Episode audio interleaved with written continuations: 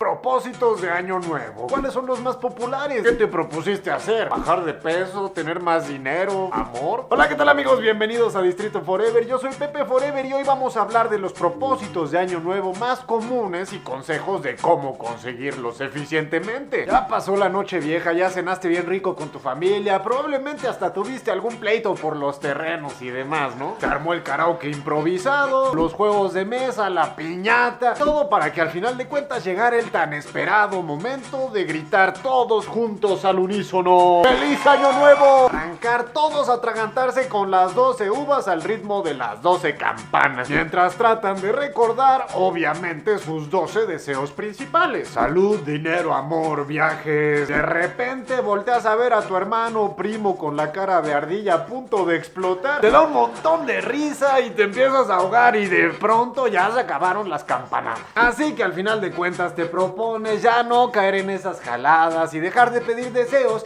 y en vez de eso te propones mejor metas concretas que sabes muy bien que vas a poder llevar a cabo sin ninguna complicación. Siempre y cuando tengas bien claro todo el tiempo de cuáles son las prioridades y cuáles son las otras cosas que quedan en segundo plano. Es por eso que hoy te voy a dar algunos breves y muy amigables consejos para que puedas conseguir todas tus metas de año nuevo con éxito garantizado.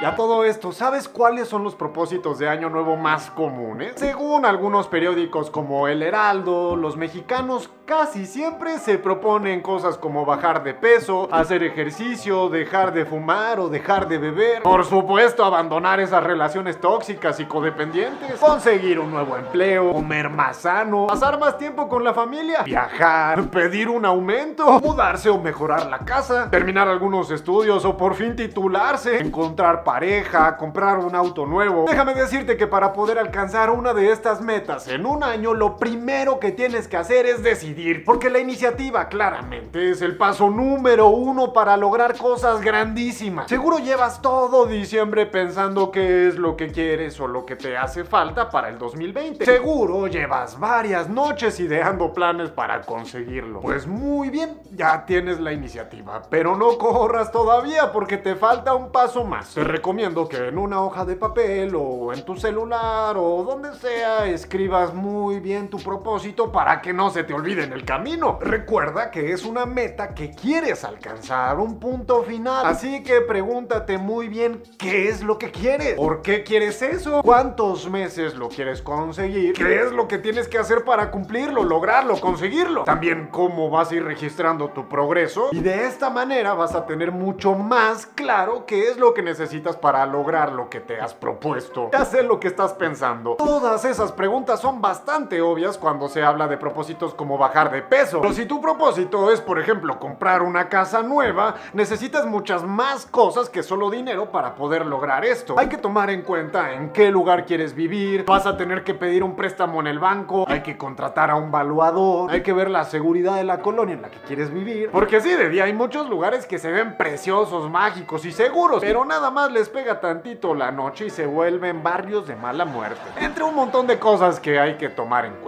Ya tienes la iniciativa, ya tienes tu meta bien formulada, pues ahora sí es tiempo de hacer un plan que se apegue muy bien a tus necesidades y a tu estilo de vida. No te propongas ir al gym todos los días a las 5 de la mañana si sabes que nunca te vas a despertar. Tal vez sería mejor ir a una hora en donde estés más despierto, tal vez, no sé, saliendo del trabajo. O si tienes mucha más suerte, te vas a conseguir una oficina con gimnasio. Y si lo que quieres es ahorrar dinero, hay muchas aplicaciones o plataformas que te van a poder ayudar mucho muchísimo. Puedes hablar también con tu banco y explorar un montón de posibilidades, aunque hay que tomar también muy en cuenta ahorrar una cantidad considerable que no te haga padecer el resto del año. Ok, si ganas 10 pesos, no vas a ahorrar esos 10 pesos, tienes necesidades que cubrir. Suena muy estúpido, pero créanme, hay muchas personas que creen que el padecimiento es sinónimo de inversión y no es así. Tienes que tener también muy en claro que todos avanzamos de maneras muy distintas Tu vecina ya bajó 13 kilos en dos meses, es muy poco probable que los bajes en una semana. Sé constante, sé disciplinado y todo se va a resolver conforme pase el tiempo. Ahora sí, a darle, arráncale con todo para alcanzar tus objetivos. Si ves que tienes problemas, pide ayuda, contrata a alguien, haz la actividad con alguien más para que te motives. Pero sobre todo hazlo porque en realidad es algo que tú quieres lograr por ti y por nadie más. Y bueno muchachos, esto fue todo por hoy en Distrito Forever. No olvides darle like, comentar, compartir y seguirnos en absolutamente todas nuestras redes sociales, por favor.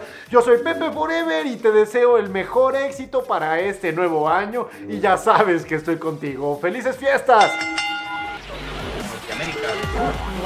Distrito Forever.